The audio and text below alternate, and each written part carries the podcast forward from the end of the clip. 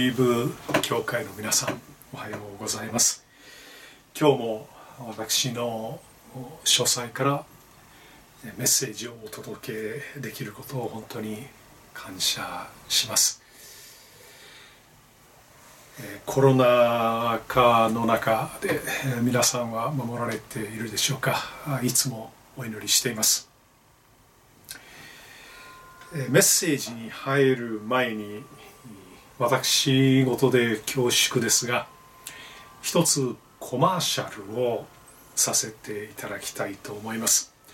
オリーブ協会から許可をいただいているので私の著書を一つご紹介します、えー、あなたを元気にする100のミニメッセージという本です、えー、何年か前に書いたものですがクリスチャンが読んでも未信者の方が読んでも聖書の内容がよくわかるようになるしまた元気が出ます。とても好評いただいてますが出版元から買い取りを要求されて在庫がたまり今年中になんとかもっと多くの方にお届けしたいと祈っています。まあ、あの100の短いメッセージが載っていますけどもその中にこういう題のものもあります。ある被爆者の証、えー、水戸黄門とイエス・キリスト人間のクズでも大丈夫だ。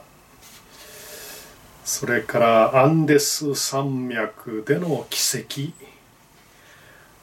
戦争を阻止できる自動自動書。それから万能細胞は本当に万能か、まあ、本当にあのいろいろ興味深く読んでいただける話がたくさん入ってると思います、えー、定価は1500円ですがご希望の方に1000円で、お分けします。この動画説明欄に注文するための問い合わせフォームが貼ってあるのでそれを使ってご注文いただければ幸いです。書斎のスペースの問題も解決されるし私たちも経済的にとても助かるので、えー、よろしくお願いいたします。さて今日のメッセージですけれども題は「私はよみがえりです。命です」パート1です、えー、一言。お祈りをさせていただきます。天の父なる神様この誠実の朝オリーブ教会の皆さんまた、えー、ライブ配信で、えー、ご覧になっている方々と共にあなたを礼拝できることを感謝いたします。主よ私たちはあなたの御言葉によって生きるものです。どうぞ今日の聖書箇所を通してお一人お一人に豊かな霊の糧をお与えください。一人一人に新しい力を与えてください。新しい希望を与えてください。お願いいたします。あなたの御心がありますようにあなたの御声がお一人お一人の心に届きますようにお願いいたします。主イエス・キリストのお名前によってお祈りいたします。アーメン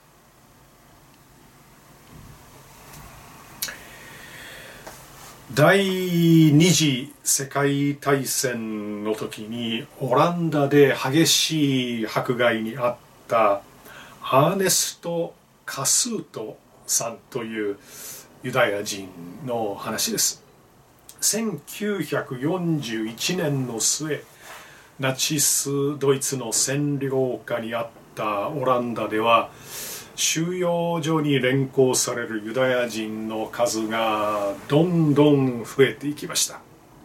そんな中でカスートさんも不安を覚えてユダヤ人をかくまっていると噂されていたキリスト教会を婚約者と共に訪ねました。ちょうどクリスマスの夜でした。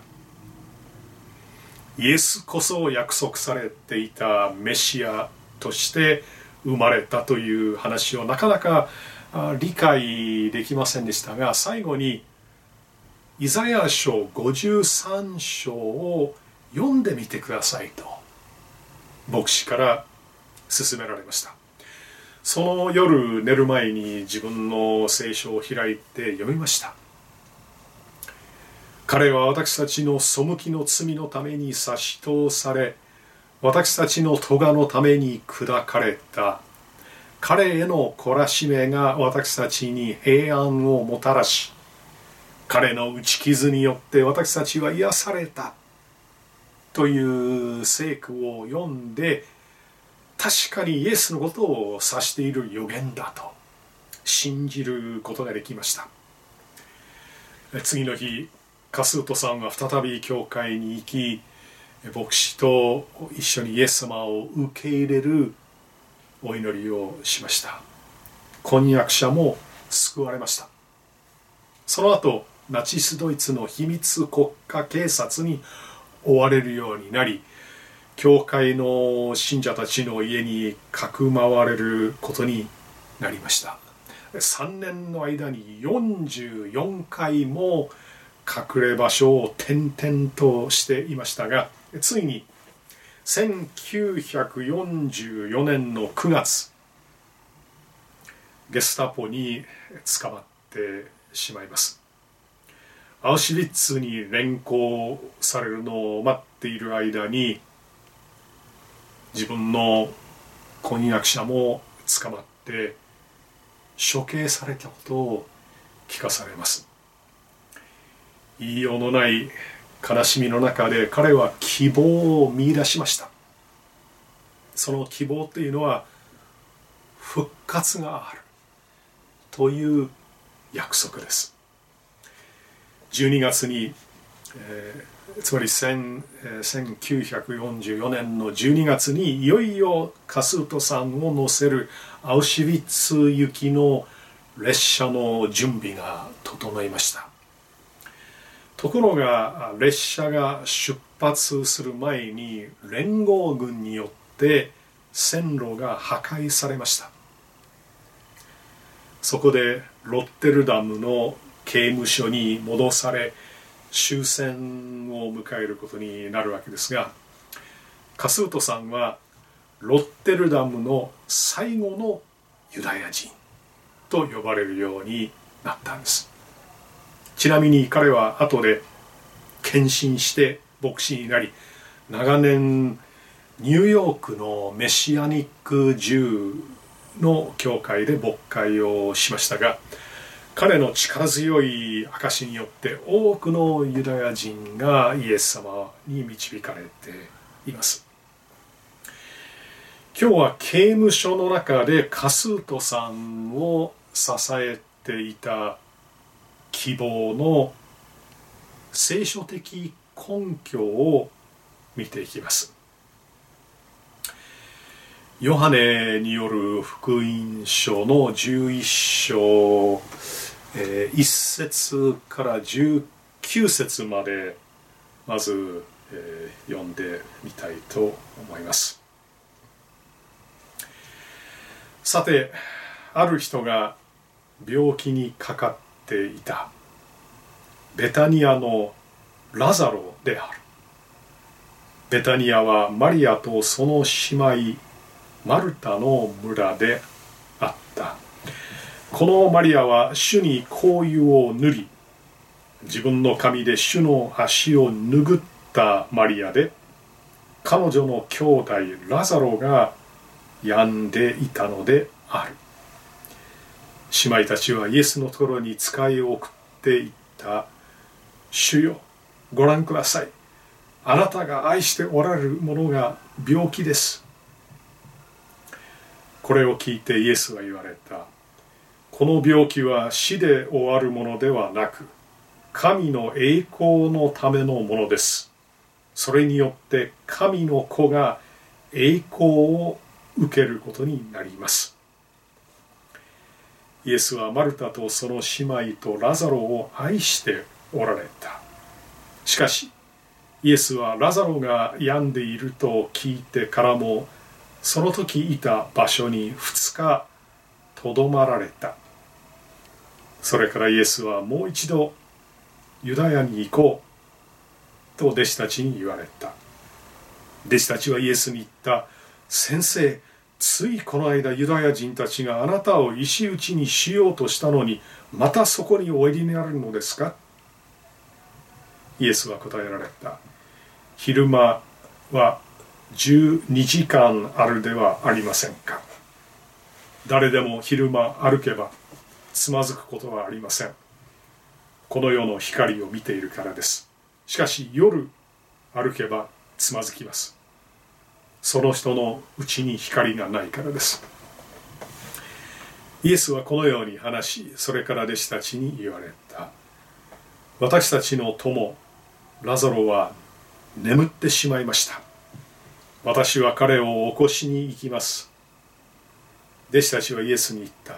主よ眠っているのなら助かるでしょう。イエスはラザロの死のことを言われたのだが彼らは睡眠の意味での眠りを言われたものと思ったのである。そこでイエスは弟子たちに今度ははっきりと言われた。ラザロは死にました。あなた方のためあなた方が信じるためには私がその場に居合わせなかったことを喜んでいます。さあ彼のところへ行きましょう。そこでデドモと呼ばれるトマスが仲間の弟子たちに言った。私たちも行って主と一緒に死のうではないか。イエスがおいでになるとラゾロは墓の中に入れられてすでに4日経っていた。ベタニアはエルサレムに近く15スタジオンほど離れたところにあった。マルタとマリアのところには兄弟のことで慰めようと大勢のユダヤ人が来ていた。とりあえずそこまでにしたいと思いますが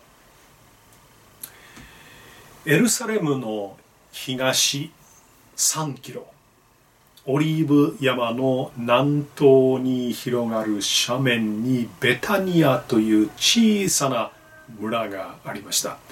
そこには3人の兄弟マルタマリアラザロが住んでいました。ちなみにベタニア近くの墓からマリアマルタラザロの名が記されたものが発見されています。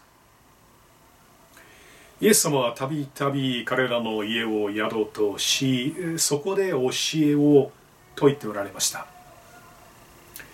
3人は早くに両親を亡くしたようで年長と思われるマルタが何かにつけて母親の役割を果たしていました。そしてラザロは末っ子であったと一般に考えられています。それだけに3人は強い兄弟愛で結ばれ仲も良かったと思われます。ところがこの平和な家庭に悲劇が起きました。ラザロが重い病気にかかってしまったんです。マルタとマリアはイエス様のもとに使いを送り助けを求めました。姉妹はイエス様がすぐに飛んできてラザロを癒してくださるものと思っていました。イエス様がラザロを深く愛しておられたことをよく知っていたからです。しかしイエス様はラザロのもとに直行されませんでした。6節にあるようにイエス様はそのおられたところになお2日とどまられました。その行動はラザロを愛しておられたという五節の言葉と矛盾しているように見えますが2日間の遅延はどういう理由からなのでしょうか？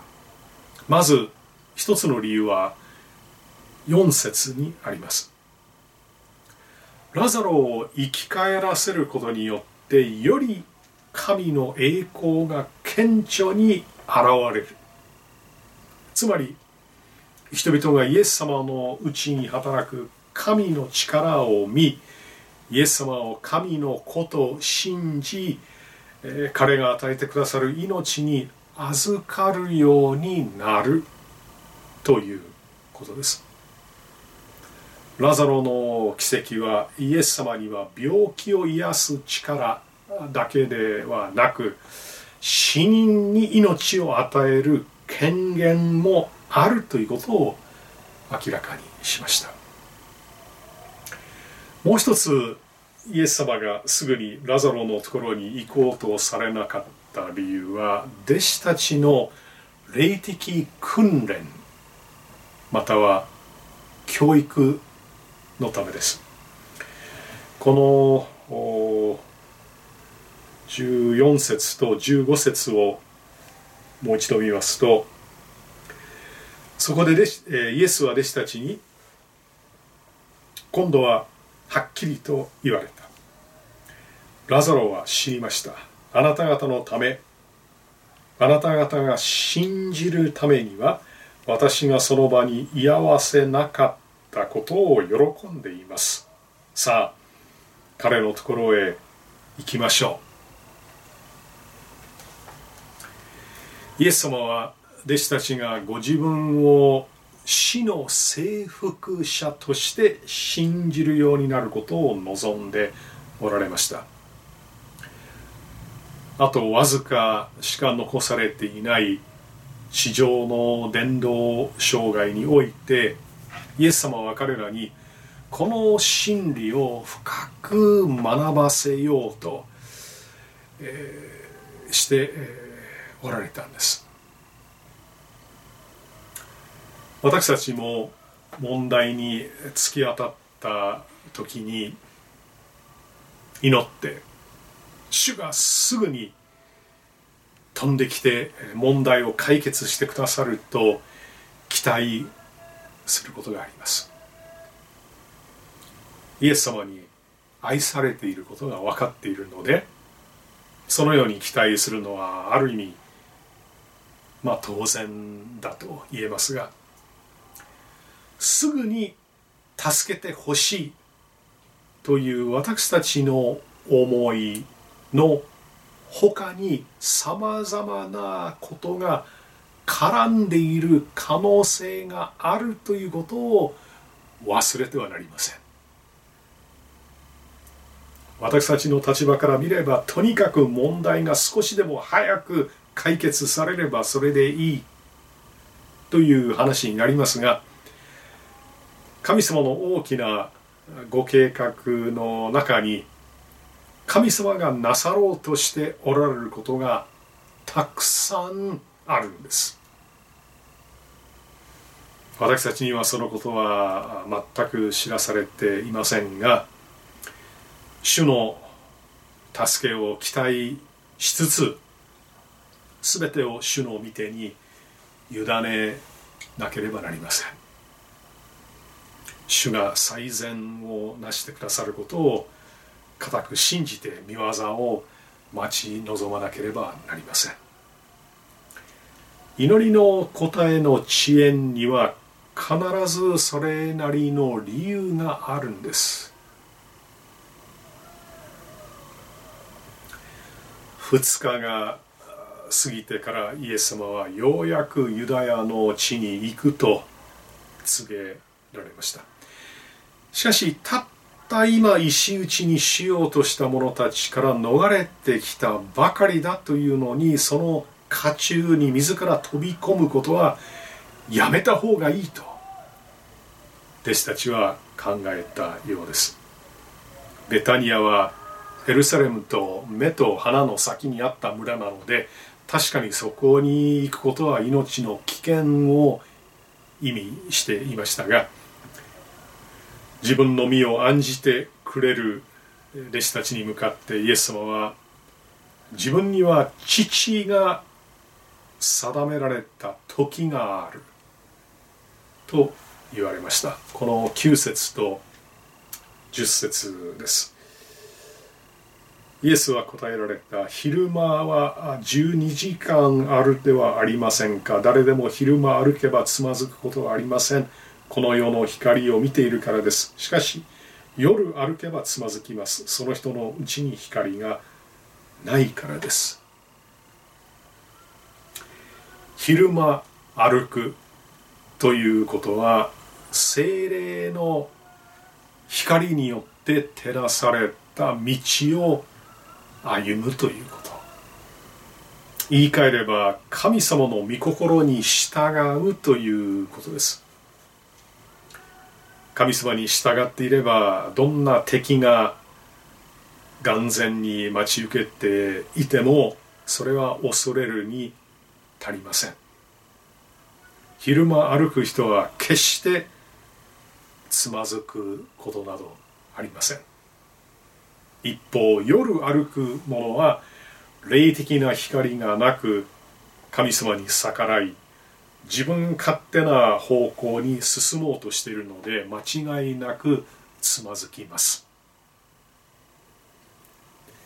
イエス様の確固とした決意を知らされた弟子たちは自分たちには一つの道しか残されていないと考えたようです。それはイエス様と同行して死ぬということです。トマスの悲壮な言葉が弟子たちの気持ちをよく代表しています。私たちも行って主と一緒に死のうではないかというふうに16節で言っています。ある意味英雄的とも言える感動的な決意です。彼は本当にイエス様と一緒に死ぬ覚悟ができていたと思いますね。イエス様がベタニアに到着されるとラザロは死んで墓に葬られすでに4日を経過していました。兄弟を亡くし悲鳴にこの悲嘆に暮れている。マルタとマリアを慰めるために多くの人が集まっていました。ちなみにユダヤの葬式は7日間続き最初の3日間は泣く日でした。イエス様がベタニアに疲れたのは泣く日が終わった時です。死という事実を前にして人間は泣くこと以外には何もできないものです。しかしイエス様は違います。ベタニアに出発するにあたりラザロを眠りから覚ましに行くと言われました。弔問客はマルタとマリアのもとに来たのであって死んだラザロに用があったのではありません。しかしイエス様はラザロのところに来られました。イエス様のベタニア訪問の理由は弔問客のそれとは根本的に異なっていました。イエス様は死者のもとに命の主として来られたんです。人間にとって死は死以外の何者ではありません。それは滅びです。主よもう臭くなっておりましょうとマルタが39節で言っているように死後すぐに体の腐敗が始まります。私たち人間は誰一人この死を回避できません。死に向かって歩む以外の何者でもない。そういうふうに言えるでしょう。だからトマスはイエス様と共に死のうと決意していました。人間にできるのは死に向かって英雄的に進んでいく決意をすることだけです。避けられない死を美化して華々しく死ぬことによってしか死に対処できない人間というのはなんと小さく儚い存在でしょうか。しかもこの悲壮な油断も死はあくまでも死であり滅びであるという現実を少しも変えることはできないんです。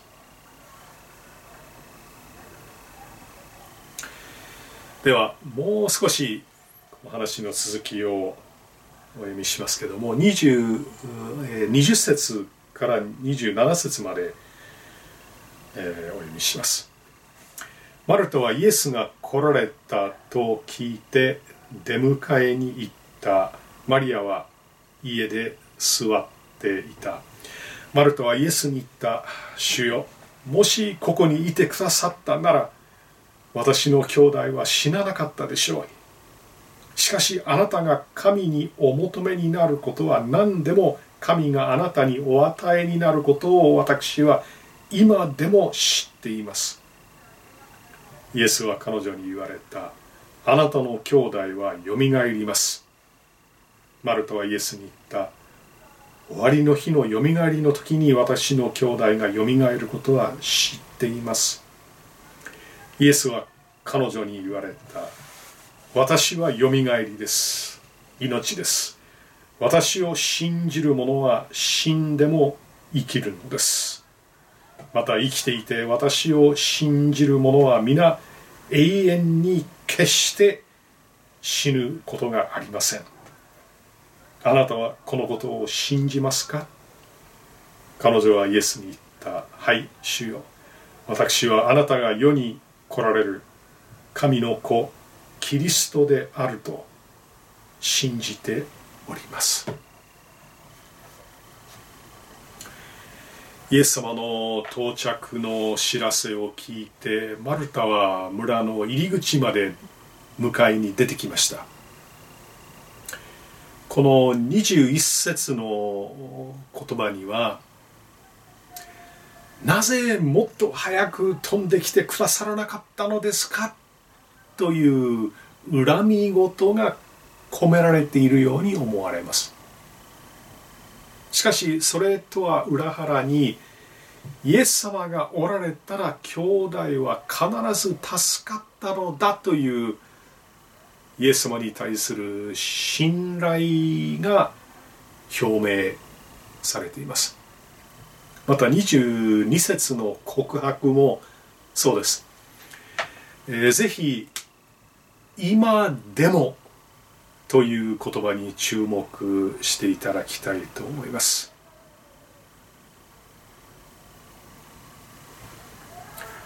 絶望的な状況の中でなお期待して今でもと言える信仰は素晴らしいものです。イエス様はそのようなマルタに対して重大な宣言をされます。私はよみがえりです。命です。私を信じる者は死んでも生きるのです。また生きていて私を信じる者は皆永遠に決して死ぬことがありません。あなたはこのことを信じますか？死に対して勝利する道は私はよみがえりです。命です。と言われた方のうちにあります。神様は御子を信じる者に賜物として永遠の命を与えてくださいます。この命は肉体的な死でさえも奪い取ることのできない命です。イエス様はこのことを信じますかとマルタに問われました。このイエス様の問いかけはそのまま私たちへの問いかけです。私たちは昨日よりも今日今日よりも明日と確実に死に向かって歩んでいます。そんな世界にあって死が死に終わらず滅びに至らない。死に対する勝利の道を神様はイエス様において備えてくださいました。しかし私たちはそのことを信じなければなりません。2018年12月29日のことある著名な若手俳優が大和カルバリーチャペルを訪れて約1時間半にわたって大川嗣道牧師と聖書について話し合いました。具体的に言うとこのヨハネの福音書11章にあるラザロの話に関する質問を大川牧師にぶつけたんです。彼が出演することになっていた「罪と罰」という舞台の役作りのためです。罪と罰はドストエフスキーの代表作で貧困にあえぐ元大学生ラスコーリニコフが主人公ですがその主人公が独自の理屈で罪を犯します。世の中のためになるのであれば罪を犯してもいいのではないかという考えのもとに強欲狡猾な金貸しの老婆を殺して金を奪いその金を社会のために役立つことに使おうとします。しかし老婆だけでなく殺害の現場に偶然居合わせたその妹までも殺してしまうんです。目的は果たしたものの思いがけないさらなる殺人に罪の意識が湧き上がりロスコーリニコフは自らの犯罪を肯定する思いと罪の意識の狭間で苦しみます。結局知り合いの女性に説得されて自首することになるんですが罪と罰の台本にヨハネの福音書11章の話が出てくるんです。若手俳優はこの箇所を丸暗記していたそうですが大川牧師に対して命と死と復活について真剣な眼差しで質問をぶつけました。そして納得した様子で帰って行かれたということですがその若手俳優は昨年の7月に自殺をした三浦春馬さんです。三浦さんは聖書の教えを理解しようと思って教会の門を叩きました。私はよみがえりです。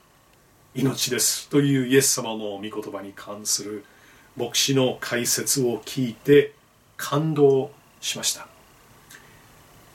しかし彼は信じなかったんです。大川先生はイエス様のようにこのことを信じますかという信仰の決心を迫りませんでした。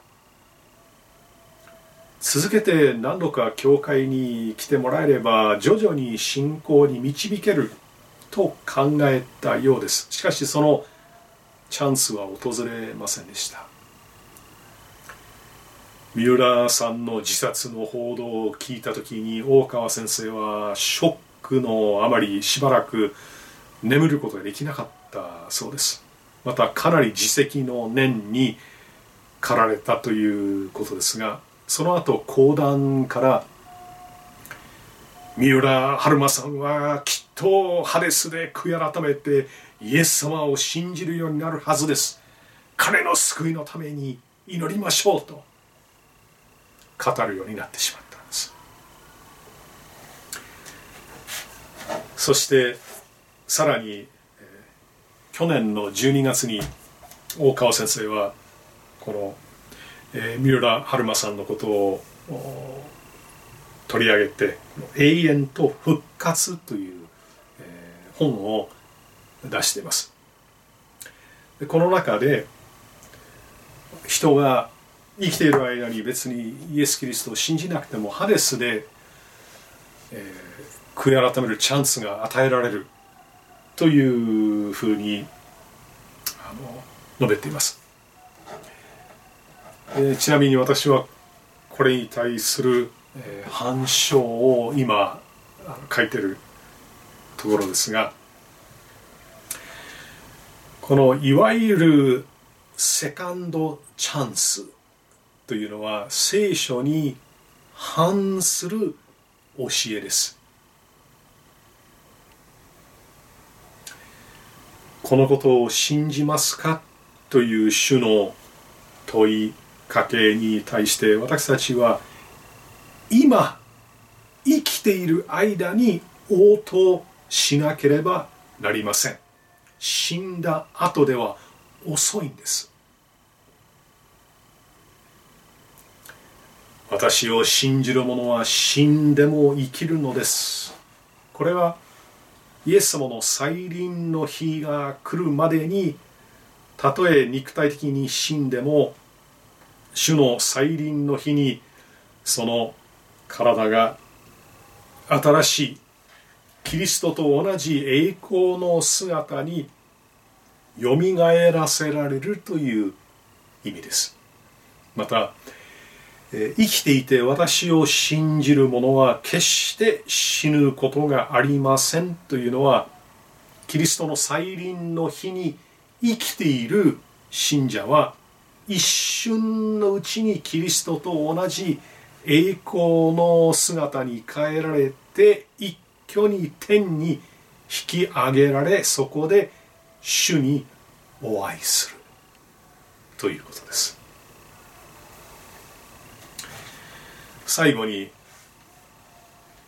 第一コリントの15章、えー、50節から58節までお読みしたいと思います。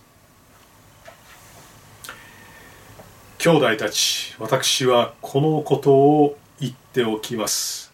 血肉の体は神の国を相続できません。朽ちる者は朽ちないものを相続できません。聞きなさい。私はあなた方に奥義を告げましょう。私たちは皆眠るわけではありませんが皆変えられます。終わりのラッパとともにたちまち一瞬のうちに変えられます。ラッパが鳴ると死者は朽ちないものによみがえり私たちは変えられるのです。この朽ちるべきものが朽ちないものを必ず切ることになりこの死ぬべきものが死なないものを必ず切ることになるからです。そしてこの朽ちるべきものが朽ちないものを着てこの死ぬべきものが死なないものを切るときこのように記された御言葉が実現します。死は勝利に飲み込まれた。死よお前の勝利はどこにあるのか。死よお前の棘はどこにあるのか。死の棘は罪であり罪の力は立法です。しかし神に感謝します。神は私たちの主イエス・キリストによって私たちに勝利を与えてくださいました。ですから私の愛する兄弟たち固く立って動かされることなくいつも主の技に励みなさい。あなた方は自分たちの労苦が主にあって無駄でないことを知っているのですから。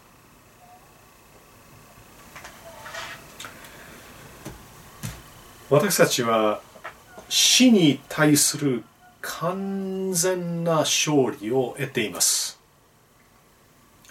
人類にとって最も大きな問題が解決されているんです。だからこそ今力強く生きていけるんです。困難な状況に置かれても気落ちせずにチャレンジし続けることができるんです。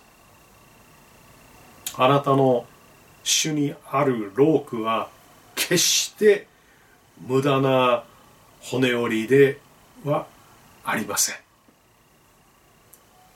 私はよみがえりであり命です。とおっしゃる方のための労苦だからです。私はよみがえりであり命です。とおっしゃる方と共に頑張ってきた働きだからです。勝利の主を一緒に見上げていきましょう。お祈りします。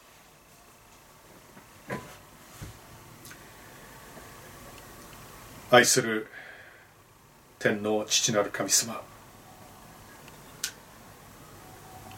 私たちは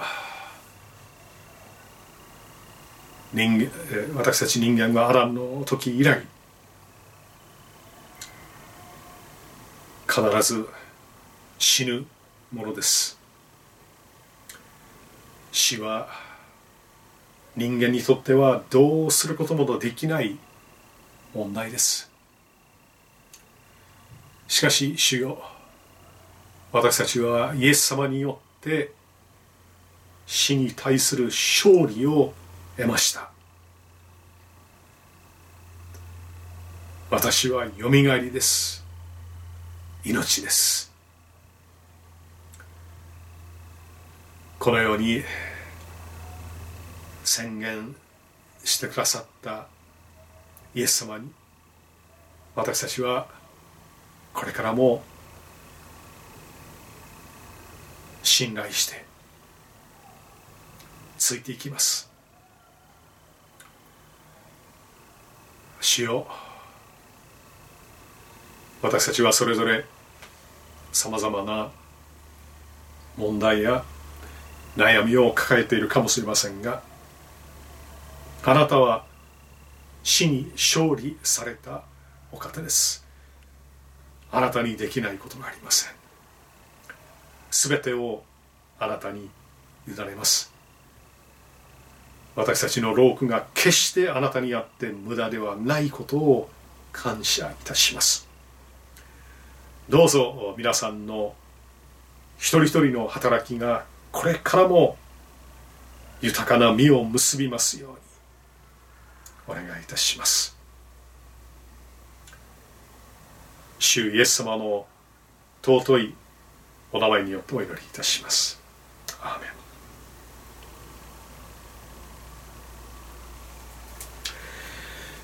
今日は私はよみがえりです。命です。パート1だったんですがまあ多分来月またこのように御言葉を語るチャンスを与えていただけると信じて、えー、パート1とパート2にメッセージを分けたんですけども、えー、いよいよ次回、えー、このラザロが墓から出てくるその、えー、場面を一緒に見ていきます。そこにも本当にいろいろ私たちのための素晴らしい教訓あるいは真理があります。ぜひ、えー、期待してまた、えー、聞いていただきたいというふうに思います。では今日はこれで失礼します。小淵沢オリーブ教会には聖書の言葉を多くの人に届けるためのさまざまなビジョンがあります。あなたもこの働きに参加してみませんか？献金はこちらのアドレスにて受け付けています。インターネット送金サービスまたは口座振込に対応しています。